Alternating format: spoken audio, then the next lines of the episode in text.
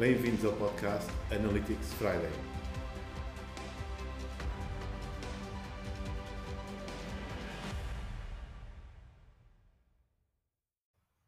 Bem-vindos ao podcast Analytics Friday. O meu nome é Jorge Cunha e hoje tem, temos aqui, eh, onde nos esteja a ouvir, temos aqui um excelente convidado. Hoje o nosso convidado é Sérgio Silva, de, muito ligado à cibersegurança. Boa noite, Sérgio. Olá, boa noite, Jorge. Obrigado pelo convite. Eu é que agradeço e os nossos ouvintes vão agradecer no fim, certamente. E vão-te ligar também a ti e vão gostar muito de ouvir este, este episódio, porque este episódio é um episódio eh, temático, portanto vamos falar, não vamos falar tanto de analytics, vamos falar mais de cibersegurança, que é a praia do Sérgio. E além disso, eh, vamos falar, eh, pronto, pedir aqui ao Sérgio para se apresentar aqui à nossa audiência, como é que ele chegou aqui, o que é que anda a fazer, e depois a partir daí continuaremos então aqui com algumas perguntas pertinentes no, nos dias de hoje. Força, Ok. Sérgio. Bom, não criava tantas, tantas expectativas aos teus ouvintes, até uh, arriscava-me a dizer que este, este podcast não terá grande interesse, portanto, se eles quiserem passar ao seguinte, até seria, seria mais conveniente. Como é que eu cheguei aqui? Olha, eu cheguei como muitos quarentões uh, ou homens de meia idade como eu neste momento. Uh, comecei num ZX Spectrum na década de 80, uh, a programar em BASIC e a jogar o Chuck Egg, um, sem qualquer ligação à internet e limitado ali a um, uns, 40, uns belos 48 capas. E um, aquilo para mim e para os meus colegas era um mundo fascinante. Depois fui, fui evoluindo, passei para, para os Commodore Amiga, uh, tive no underground de, de Lisboa que, que, usávamos os BBS, um, hum. uh, acedíamos a vários tipos de informação, tentávamos fazer algumas coisas. Um, portanto, foi, foi uma época engraçada para, para se viver este movimento e, e crescer. Depois, entretanto, fui, fui para o técnico, encontrei outras realidades, tive acesso a outros sistemas, fui crescendo aí, passei pela, depois pela administração pública, tive 20 anos na administração pública, ligado à, à segurança da informação, à cibersegurança. Um, e depois, em 2019, saí então da administração pública, depois destes 20 anos, não é? Cortei o bigode, uhum. saí da administração pública e, e, fundei uma empresa, a, a CyberSec, uma empresa nacional de cibersegurança. Um, e, e, neste momento é onde um, sou CEO da CyberSec e, uh, para além de ser professor universitário uhum. né, na área de cibersegurança, e, e também um, investigador na, na área da, da, inteligência artificial no âmbito da, da ciberguerra. Um, portanto, eu costumo dizer que não gosto de computadores e não gosto, porque os computadores às vezes foram feitos, parece que foram feitos para, para nos tirar do sério, não é? Quando nós queremos que tudo corra bem, eles bloqueiam, não funcionam. Uh, mas uh, uma verdade é que nós estamos em 2022 e não podemos viver sem computadores. É? Portanto, temos que nos adaptar a este novo mundo digital, a este mundo uh, onde nós nos movemos, que se chama o ciberespaço, não é? Uhum. Um, e em que todos nós temos a nossa vida dupla, não é? Temos a vida real e depois temos a vida do ciberespaço. Para algumas pessoas é uma vida fantástica porque só publicam fotos de coisas boas que lhes acontecem. É uma uh, fantástica. Para outras, uh, para quem tem que assegurar a, a, segurança nesse, nesse espaço, as coisas são um pouco mais complicadas, porque cada vez há mais ataques, uh, há mais incidentes um, e, e, e, é difícil de, de proteger pessoas e organizações um pouco, porque hum, eu, eu costumo dizer muito isto, que a cibersegurança não, não é tecnológica, a cibersegurança é acima de tudo cultural. Uh, e tu hoje em dia entregas máquinas, uh, dispositivos, software a pessoas que não estão minimamente preparadas para trabalhar com elas. Não é? Nós, eu estava a falar há pouco de um, do ZX Spectrum na década de 80, não é? Uhum. Um, hoje em dia nós transportamos um computador todos os dias connosco, que é o nosso telemóvel, uh, que tem não sei quantas mil vezes a capacidade de processamento dessas, dessas máquinas. Verdade. e, e transportamos ali toda a nossa vida, é? as nossas fotos, os nossos vídeos, a nossa informação, os nossos gostos, o que é que procuramos, etc. Um, por outro lado, ninguém nos ensina como é que devemos proteger esses dispositivos, essa informação, e então um, estamos a viver num mundo um pouco, um pouco complicado. Olha, um, relativamente a, a este, isto do Covid e desta aceleração que houve no, no meio digital e nos sites, crescimento de sites, as organizações a cada vez irem mais para o digital, a transformação digital. Um, como é que tu vês o panorama nacional em termos de, de achar que realmente a cibersegurança é uma, é uma das prioridades para manter vital todo este ecossistema, quer das organizações, quer também dos consumidores, por um lado, quer por outro lado, um, a vitalidade e a energia que é necessária também para educar os utilizadores a que eh, não podem pôr tudo, não é? Não devem pôr tudo, porque tem que, tem que ser o, portanto, o chamado bring your own device, não é? Que trazem para dentro das organizações às vezes os seus próprios dispositivos que se querem ligar às redes corporativas. Como é que, como é que tu vês isto um, ehm, a acontecer com este aceleramento que houve tão grande nestes últimos uh, dois anos? Mas não diria que pronto, começou, começou a acelerar agora penso que agora teremos mais, se calhar, um impacto das notícias de mais grandes organizações estarem a ser impactadas com, com a área de segurança relativamente à necessidade de, dos ataques cada vez mais, eh, mais notórios e mais, e mais públicos, tal, tal como tu referias. Sério. É, olha, um, isto é engraçado, porque assim, até há, pouco, pouco tempo não, em Portugal não existiam ciberataques. Tu procuravas, procuravas notícias, eh, comunicados de imprensa, não existiam ciberataques. Uh, agora, neste este ano, ano passado, já começaram a existir alguns ciberataques. Já vieram ao público. Mas depois todos os ciberataques têm logo um, um fator comum que é ah, existe o ciberataque e depois a organização comunica o seguinte: sim, nós fomos atacados, mas ninguém conseguiu chegar aos dados. Está tudo bem. Portanto, eh, passámos numa fase em que ninguém reconhecia um ciberataque, agora já reconhecem. Estamos numa fase que ninguém reconhece uma filtração de dados. Uhum. Um, pode ser que daqui a uns anos eh, comecem a reconhecer. Se existe um nível de maturidade em Portugal para cibersegurança, ele não existe. Okay? E eu uhum. dou-te um exemplo muito simples. E é uma pergunta que eu te faço. Quem é a pessoa, a nível nacional, referência da cibersegurança em Portugal? Sabes-me dizer o nome?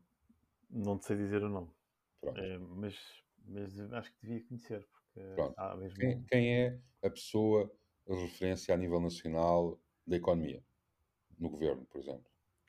Não, mas uh, deixa-me deixa ir atrás um bocadinho. O Triboli tem muito aparecido, tem aparecido, embora penso não seja o responsável, mas tem certo, aparecido com certo. essa figura de cibersegurança. Certo, para explicar certo. aos leigos, uh, aos Certo, certo. Mas, mas, um mas tu perguntares, uh, ao, eu costumo dizer ao comum dos mortais, quem hum. é a hum. referência, ele, das duas uma, primeiro não vai saber o que é cibersegurança, nem sabe o que, é isso não é. Não consegue identificar quem é, claro. Não, não, sabe quem é, ok? Uhum. E uh, quando tu vês, uh, quando tu vês esta realidade, tu percebes que isto não é uma aposta nacional a cibersegurança efetivamente não é uma aposta nacional. Porque se fosse uma aposta nacional, nós teríamos, por exemplo, nós temos campanhas pós, na televisão para os miúdos fazerem reciclagem, não é? Eles sabem quais uhum. são as cores dos ecopontos e isso tudo.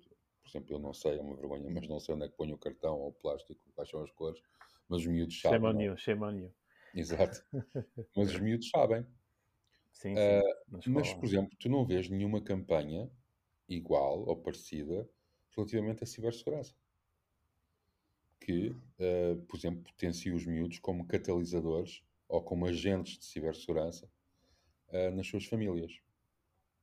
Uh, isso seria algo muito interessante, mas não existe, portanto, não, não existe este investimento.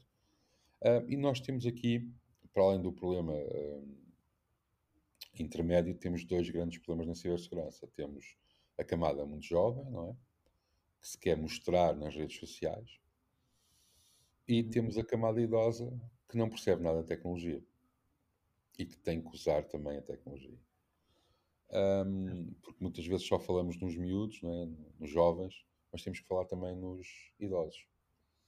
Certo. Uh, e num mundo cada vez mais digital, e como tu disseste há bocado, potenciado este, o ser mais digital, potenciado pela pandemia, que de repente estávamos todos em casa, em teletrabalho, uhum. uh, ligados pela internet e a fazer uh, calls com toda a gente, portanto, uh, aquela piada que se dizia esta reunião podia ter sido um e-mail, passou a ser esta call podia ter sido um e-mail.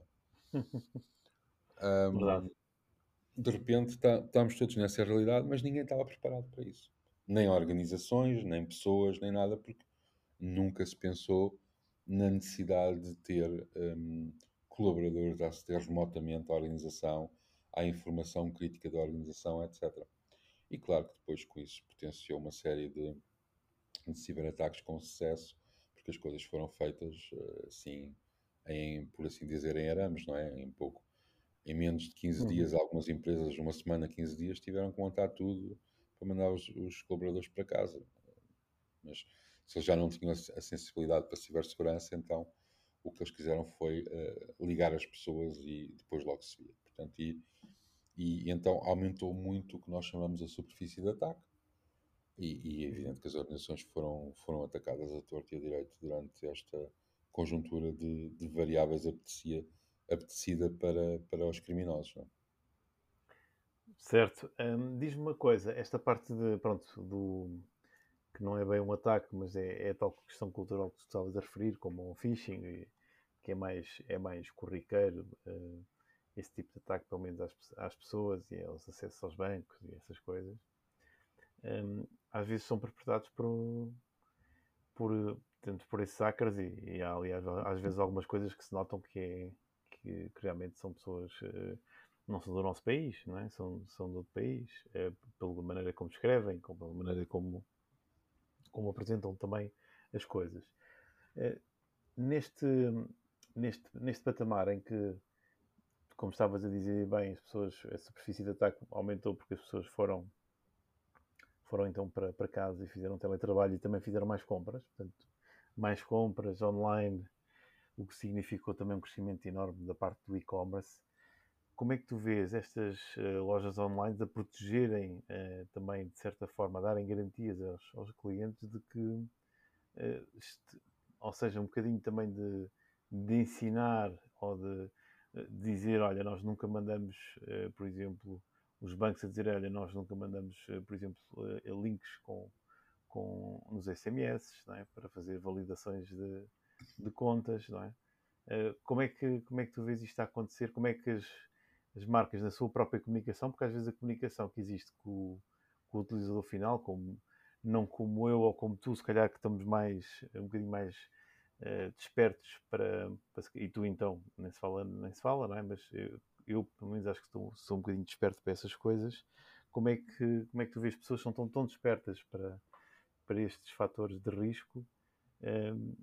E depois aquelas pessoas que dizem, vai mudar a password eh, de, de, de, mês a mês ou de 3 em 3 meses, isso é uma isso é uma coisa muito má e por outro lado aquelas pessoas que usam uma password muito simples, não é? em que, em que pronto, em que às vezes até põem um post-it no computador com a password, não é? Que depois dá, dá direito a ataques de fotos tiradas, não é? Acho que houve um ataque assim, não é? Pelo menos certo. eu ouvi dizer que houve um ataque assim de de uma reportagem num, num, jornal francês, acho eu, se não estou em erro, que pronto, na reportagem havia passwords que estavam nos próprios ecrãs eh, com post-its e depois a partir daí foi, foi, foi desempenhado o ataque.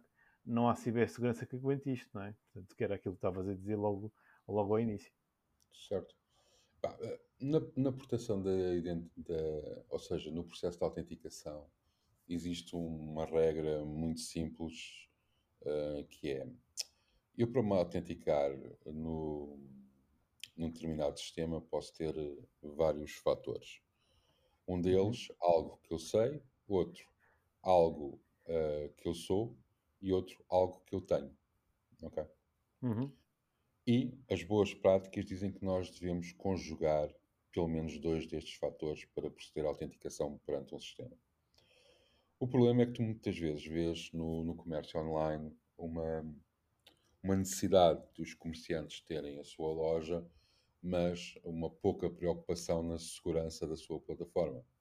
Até porque muitas vezes Uhum. eles não sabem que têm que a proteger. É, é, Certo. é por, Cultural, desconheci- por desconhecimento não fazem, por- não é, por desconhecimento.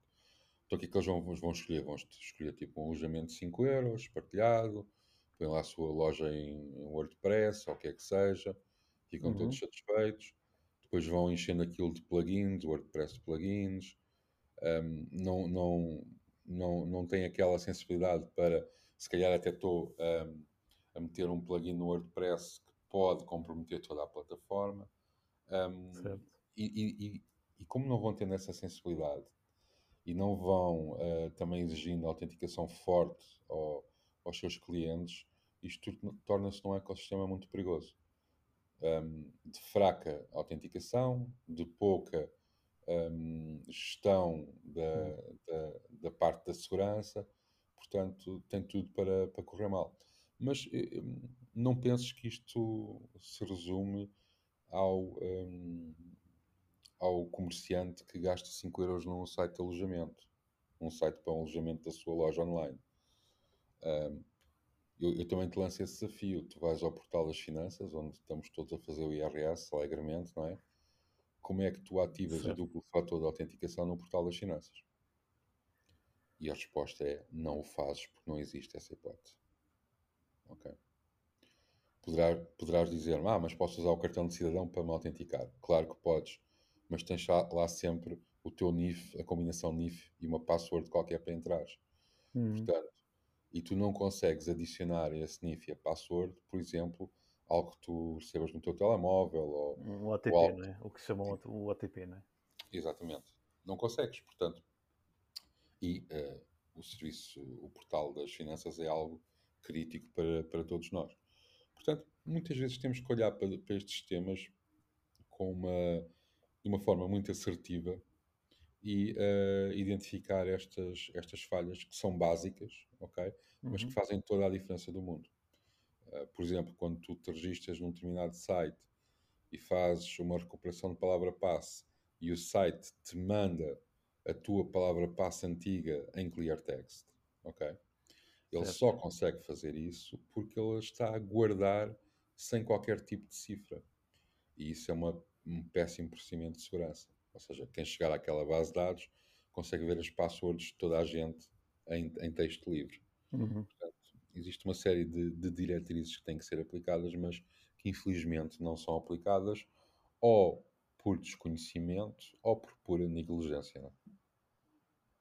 Certo, sim. Eu diria, diria op- quero optar mais pelo, pela falta de conhecimento do que pela, pela, pela negligência que tu falas. Ah, mas sim, eu, portanto, eu tenho conhecimento também que existem aquelas normativas, o, o, PC, o PCI para, para a área de transações de comércio eletrónico, de pagamentos, não é? Certo? parte o IPA para a segurança, para, a- para a área da saúde, e existe também outro que é portanto, o GDPR não é? Eh, e o Privacy by, Privacy by Design, esse princípio. Sim, que existe é- uma série de normas, de boas Certo. práticas. É o que não falta, ok? Agora, o que falta são as eh, implementações efetivas. implementação prática, não é? De, Até, seja, até porque há aqui uma componente muito interessante, Jorge, que pouca gente fala, que é, uhum, imagina tu tens o teu site, vendes, sei lá, dedicaste a fazer agora pão de abóbora e criaste um site para vender pão de abóbora para todo o mundo. uhum, E ahm, nesse, nesse, nesse site tu tens, já sabes as, as, as boas práticas que tens que as fazer, mas ignoras, ok? uhum, Não, é, não, não fazes nenhuma, não aplicas nenhuma, nada, nem o mais básico. O teu site, os utilizadores nem sequer têm password. É só meter o nome e entram, ok? Algo muito... Ah, e tu achas que aquilo está bem. O site é atacado, ah, os dados dos teus clientes são todos roubados, ok? O atacante, o criminoso, tem responsabilidade, mas será que tu não tens responsabilidade também? também, sim, porque não, não consegui, não fiz a. Se mesmo que não saiba, devia-me ter informado como é que seria a melhor forma de também de proteger os dados dos meus clientes. Exato, Acho que essa responsabilidade também, também é de quem tem o, o site, sim. O exato. site, a plataforma, o que seja. E essa é uma questão, uh, para mim, fundamental, que é nós temos que começar a responsabilizar quem não defende. Okay?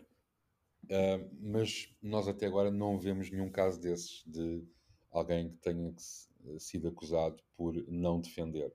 Porque eh, tem responsabilidade, quer dizer, se eu não faço tudo para defender os meus clientes, então eu sou responsável também por um ataque com, com sucesso. Especialmente, especialmente se, é, se é grosseiro, não é? Portanto, é uma, aquela negligência que é grosseira, eu acho que essa deve ser punida. Aquela que, eventualmente, pronto, houve ali uma coisa que ele não atualizou, que devia ter atualizado, mas que não é uma coisa tão grosseira assim, não é?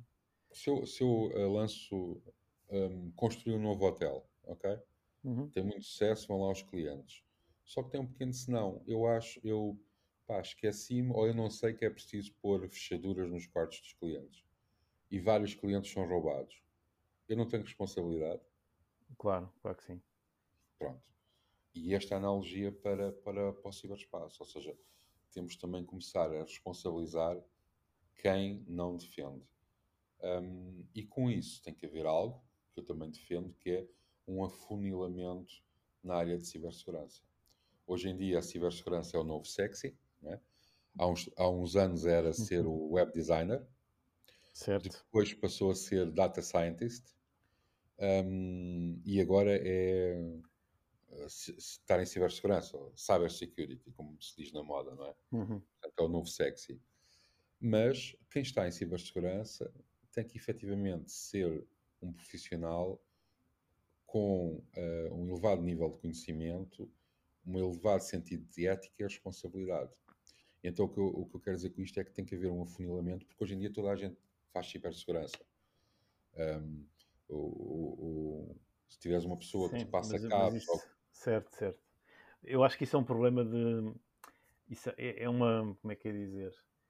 Eu já vi isso, já vi isso em várias áreas. Uh, penso que agora estás a ver na tua a sofrer nesta tua área, mas penso que é, é normal e depois o, faz, parte, faz parte do crescimento e depois o, o trigo separa-se do joio, não é? Portanto, em termos de, daquilo que é feito. É claro que pode provocar muito estrago em termos de credibilidade de quem é estas empresas que estão ligadas à cibersegurança, mas empresas e pessoas, não é? neste caso, mas eu diria que isso é, é transversal a, qualquer atividade que começa a dar a ter um sentido ou por ser sexy, tal como tu estás a dizer, ou porque ser necessária e toda a gente agora quer, quer quer ser data-driven e quer ter todos tudo muito bem feito e toda a gente às vezes fala muito bem, mas depois na prática não consegue implementar aquilo que diz, não é? Exatamente. Que é, que é, o, é o principal, uh, diria que é um dos principais problemas uh, também no, no, no, digital, é que muita gente depois fala, mas depois não consegue aplicar aquilo que diz. O que é, o, mas pronto, mas quem não sabe, uh, ou então estão a ler coisas, que deves, deves ter também no, no teu caso certeza, que vão ler coisas com outras coisas noutros blogs, misturam com outro, depois misturam os conceitos e depois quando vão, quando transmitem cá para fora já é uma, já, já não tem nada a ver com aquilo que, deveria estar uh, em termos de conceito e em termos de, de utilização. É? Exatamente. Pronto, Exatamente. eu penso que, eu, pronto, o que eu estou a dizer é transversal. É, é. Às várias áreas que eu já tive, um, ehm, consultoria também, em algumas áreas específicas em que muita gente dizia, ah, isto faz assim, faz assado, dizia, olha, faz assim, faz assado, mas isso é, ou é de forma académica, ou é de forma muito académica, porque às vezes há pessoas que são muito académicas e nunca saíram da teoria, uh, ou então dizer, olha, isto era bom que se fizesse assim, mas isto não se consegue fazer assim, isto tem que se dar aqui esta volta para se isto poder fazer desta forma. E às vezes, e às vezes, pronto, cai-se um bocadinho no ou no exagero, ou, de, ou, toma, ou tomam um bocadinho em consideração, ou as pessoas que quem lê eh, não têm o, o discernimento necessário para, para muitas vezes eh, a cultura eh, de saberem o que é que a pessoa está a dizer do outro lado suficiente para perceber a distinção entre uns e outros. Isso também, é, outro, isso também é o problema. Exatamente. E pá, quando houve agora uh, estes vários ciberataques em Portugal no início do ano, uhum um, era engraçado porque iam aparecendo especialistas na televisão.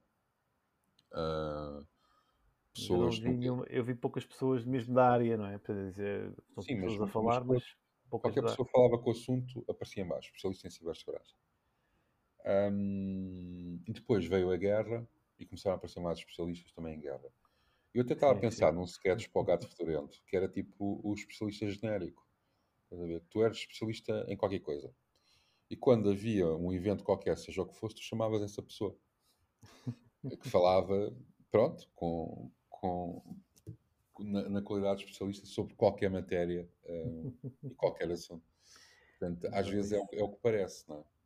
Um, Sim, sim, eu, eu, eu reconheço, eu reconheço, eu reconheço, e acho que toda a gente reconhece que viu na televisão que havia pessoas a falar que muitas delas até diziam, olha, venho aqui, não é a área, portanto, nem própria, a própria, o próprio canal de televisão sabia chegar junto de, de quem era quem na, na própria área da, da cibersegurança, porque às vezes, eh, pronto, punham pessoas que não tinham nada a ver com, com a área específica, não é? De, de, de, de tecnologia e, sobretudo, de cibersegurança, que também é uma área muito técnica, não é? Portanto, não é uma área não é uma área propriamente simples, não é? Uh, pronto. Um, pronto. E às vezes cai-se cai nisso, que é o que estavas a dizer, não é? Uh, todos são especialistas de tudo, mas depois na prática uh, não é bem assim, não é? Quem está de fora depois percebe-se que aquilo depois não. As peças não colam umas com as outras, aquilo é impossível fazer aquilo que eles estão a dizer, que era o que estava a referir atrás. Mas sim, eu diria. Agora, o que eu te um desafio que também te trago, que é este desafio, eu já ouvi falar, mas eu gostaria que, da tua opinião, porque acho que é muito mais avalizada que a minha, certamente. Porque eu não sou especialista nessa área, precisamente por isso. Mas, mas tenho lido umas coisas e gostava de saber a tua opinião com qual é que será a evolução hum, de, da autenticação, não é? Desta autenticação em que temos o nome do utilizador e temos a, a password e depois muitas vezes temos o OTP ou temos um token card ou outra forma de fazer esta, esta validação. O que é que tu pensas? O que é que será o futuro de, de autenticação? Como é, que, como é que eu e outro utilizador eh, nos apresentamos perante um serviço, seja ele, seja ele uma máquina, eh, portanto um computador, seja ele um site de internet, não é? Portanto, porque às tantas fica incomensuralmente gigantesco o número de passwords que temos certo. que usar e que temos que trabalhar, não é? Eu acho que isto vai passar muito por sistemas que detectam a, as tuas eh, características, ok? Uhum. Uh, por exemplo, eu vejo-te na rua e sei que tu és o Jorge, ok? Uhum. E eu sei com base em várias coisas que eu conheço de ti. E não tenho a dúvida que tu és o Jorge.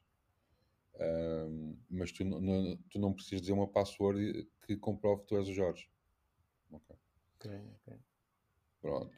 Um, e eu, eu, acho que vamos ter uma aproximação uh, a tecnologias que vão emular este, este reconhecimento. Claro que para isso vamos ter que abdicar um, de mais dados nossos, não é? Um, e vamos ter um problema que é, ok, nós podemos ter novos sistemas com estes, com estes processos uh, mais recentes de autenticação, mas nós temos estes sistemas todos para trás que muito dificilmente se vão adaptar a novas, novos, estes novos processos. Portanto, eu acho que ainda vamos ter que viver muitos anos com o, a combinação utilizador-palavra-passe, porque temos isto tudo para trás, não é? Sim. E, e, às vezes há sistemas que tu não consegues mudar assim tão facilmente. Eu, dou-te dou um exemplo, é assim, nós, por exemplo, na CyberSec temos alguns clientes na, na área uh, da saúde, hospitais e afins. E muitas vezes detectamos vulnerabilidades enormes em máquinas de ressonância magnética, de, de etc. E dizemos: olha, a máquina tem este problema, hum, isto devia ser mudado. E eles dizem: é impossível, como é que nós vamos mudar uma máquina de ressonância magnética? Sabe quanto é que isto custa? Hum, portanto, há depois uma série hum. de constrangimentos, não é? Que também não deixam a, a proteção efetiva dos sistemas, porque o custo de mudança para um sistema novo é incomportável para, para, para a organização. Olha, neste mundo, eu já agora aproveito porque acho que agora tocaste numa máquina, mas quando estamos a falar de uma máquina podemos estar a falar de um sensor, não é? Certo. Um, de um sensor que, pronto, e também se fala de, de termos as nossas cidades todas automatizadas, cheias de sensores, cheias dos tais IoTs, não é? Certo. O que é que, o que é que tu vês, o que é que tu vês a acontecer também na área da segurança um, para estes uh, dispositivos, não é? Porque são, portanto, uhum. vão ser bilhões deles, não é? é espalhados por todo o lado, se calhar até pelo corpo humano, não sabemos, não é? pela Uhum. evolução da técnica, até se calhar pelo, a, a serem os sensores até próprios dentro do organismo, em vez de estarmos a picar ou fazermos análise, vamos ter um, um sensor que terá essa Certo. informação toda. Como é que tu vês em termos de proteção os desafios que isto traz e, e como é que vês o futuro também, já agora também desta Olha, deste Eu, ve- eu que vejo, vejo oportunidades fantásticas com este novo mundo eh, de sensores, etc. Ahm, vejo oportunidades fantásticas porque, por exemplo, alguém com, por exemplo, o- os diabéticos hoje em dia podem usar um sensor que mede o nível de glicémia Hum, e depois esse sensor está ligado a uma bomba de insulina que vai injetando quantidades consoante ele necessita ou não. E isto é uma melhoria fantástica para quem tem diabetes. certo. Não há, não há dúvida. Por Não outro dúvida. lado, por outro lado, e já houve casos de se conseguir comprometer os valores que a bomba de insulina lê, ah, e então pode ser aplicada uma maior dose de insulina sem o, o- o- diabético precisar, ou uma menor dose ou nada Uhum. quando ele está a precisar. E assim podemos até provocar a morte da pessoa. ok? Portanto, eu vejo a adoção destes tipos de equipamentos hum, como algo fantástico e que temos mesmo que, que fazer. Agora, vejo também que tem que ser feito com uma camada de segurança incrível, porque não podemos deixar de alguma forma que sejam fáceis de comprometer. E eu digo fáceis porque não serão impossíveis de comprometer. Não há nenhum sistema que seja impossível de comprometer. Uhum. Ah, portanto, se tu tiveres um sistema crítico, um, eh, tiveres a vida de alguém que depende de um sistema destes, nós temos de ter consciência que poderá existir uma maneira, ok? Uhum. Não é poderá, que existe uma maneira de comprometer aquele sistema e que alguém pode descobri-la, ok? E que a vida daquela pessoa pode estar em jogo. Mas depois temos, ok? O que é que nós temos que fazer? Temos é que jogar com, com o risco. Então temos de diminuir a probabilidade que isso aconteça, mas nunca a conseguimos reduzir a 100%. Um, mas é, é um mundo que, que está aí à porta, não é? E que, que vai mais uma vez mudar, mudar as nossas vidas. Olha, isto já agora eh, vou-te puxar aqui para outro tema, embora também não seja a minha especialidade, mas gostava de saber, eh, como leigo que sou, gostava também de saber a tua, a tua opinião. Esta adoção de, do blockchain, isto vem ajudar na cibersegurança, eh, derivado também àquele sistema de não permitir, eventualmente, a falsificação, pelo menos é o que se diz, a falsificação de transações ou, ou de registros. Como é que tu vês, como é que tu vês a adoção eventual do blockchain, porque o blockchain também é uma palavra sexy, não é? Sim, blockchain é uma E- palavra sexy, é verdade. É uma palavra sexy que toda a gente usa, mesmo que não seja preciso, toda a gente quer usar, não é? E É. hum, O blockchain é como a inteligência artificial, também é uma palavra. o que é que eu ia dizer, o que é que eu gostava de saber? O que é que isto pode ajudar ou não na área de cibersegurança e na área de segurança também para todos nós, ou seja, eh, os sites começarem a usar isto, as plataformas de e-commerce também. Sim, Como é que tu vês a utilização de. existe uma base da segurança da informação que é o não repúdio, ok? Hum, Ou seja, hum, algo uh, de uma forma muito simples não pode ser modificado, aquilo é verdade, ok? hum, Então o blockchain pode ser uma ajuda tremenda para, uh, por exemplo, assegurar que determinados logs não são alterados, ok? Um exemplo. Certo. Ou que determinada informação não foi hum, adulterada. Portanto, o que está ali e o, e o que está naquele ponto e o que está para trás é tudo verdade. ok? Certo. É Uhum. impossível de manipular. E isso é fantástico para, para, para estas tecnologias. Mas deixa-me só dar-te um pequeno exemplo. Há uns anos eu hum, desenvolvi eh, um sistema de, de gestão documental que utilizava uma tecnologia que não permitia alterar os documentos depois de assinados. ok? E uma das primeiras coisas que me foi pedido foi ah, ok, isto é muito bonito, mas se calhar é melhor poder- podermos poder alterar o conteúdo dos documentos. Ok. Ou seja, n- não quer dizer que se fosse pela razão, ah, por, por razões ah, menos boas, quer dizer que, por exemplo, um documento que tivesse que, se- tivesse que ter sido assinado na sexta-feira e não foi, um, na segunda já não poderia ser assinado, haver essa, essa possibilidade.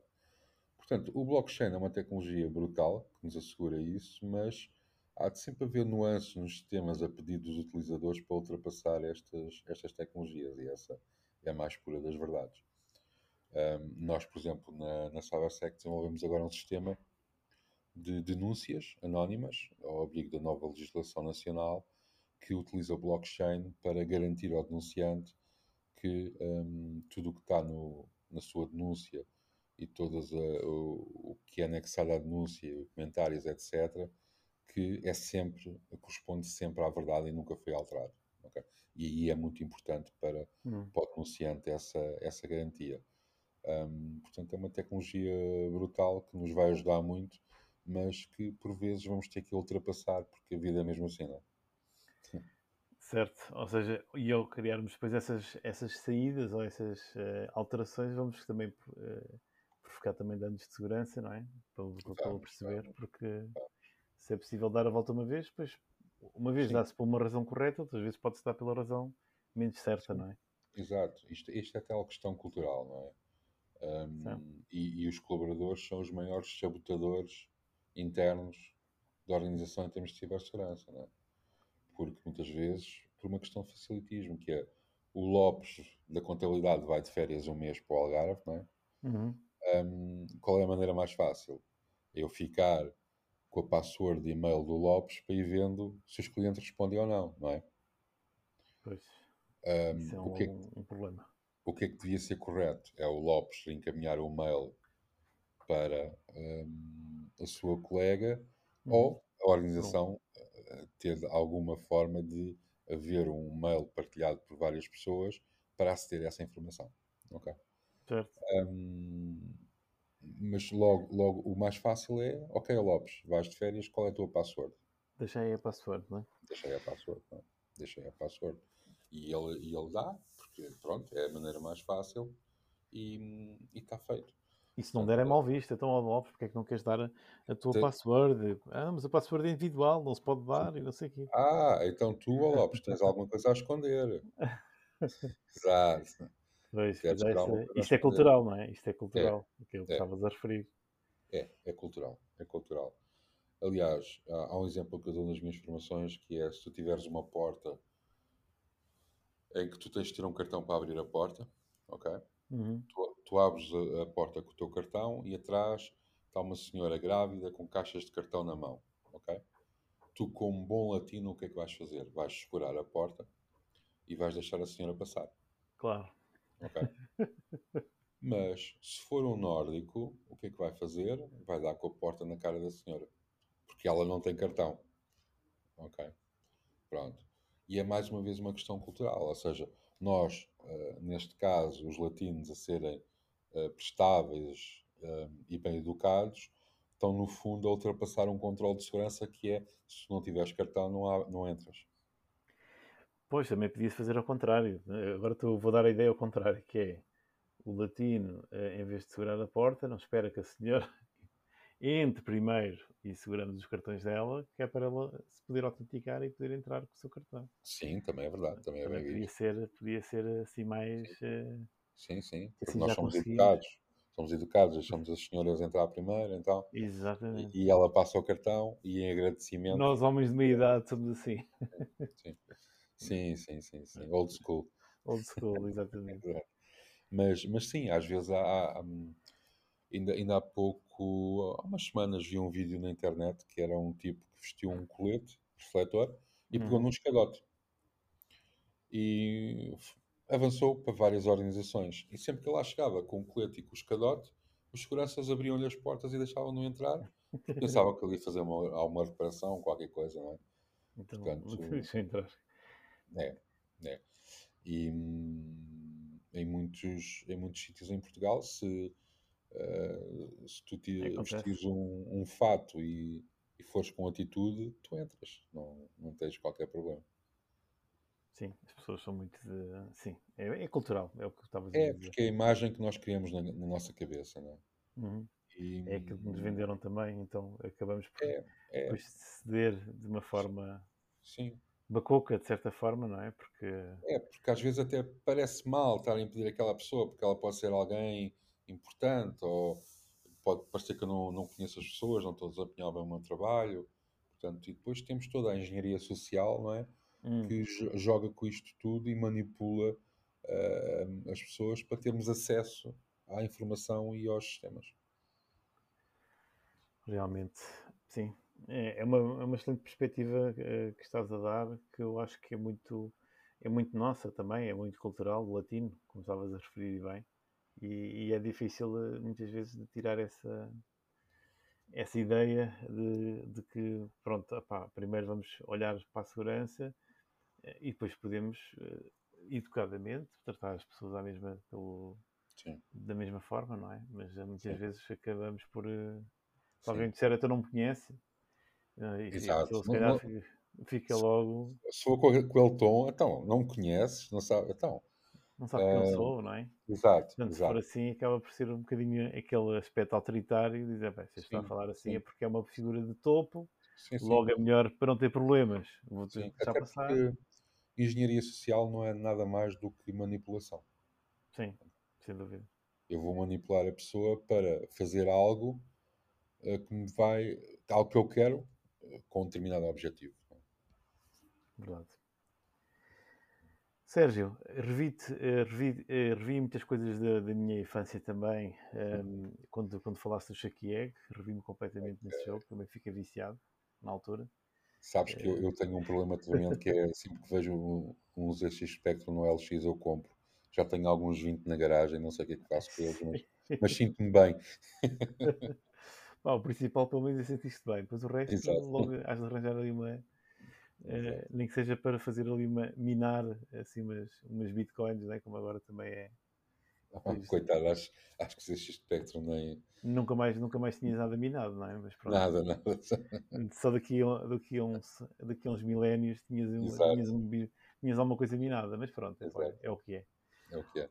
Sérgio, agradecer-te Muito a tua Jorge, presença eh, e pelo, por este bem, bom bocado que nós passámos aqui à, à conversa, que é uma conversa que foi muito interessante. Esta área da cibersegurança está no topo da agenda de toda a gente que trabalha no digital, especialmente marketing digital e não só a segurança em termos daquilo que é os dados e trabalhar os dados eh, e que requer muita atenção eh, dados pessoais e, a parte de, de segurança eh, que tu referiste muito bem. Portanto, é uma, é uma preocupação também nesta área e cada vez mais.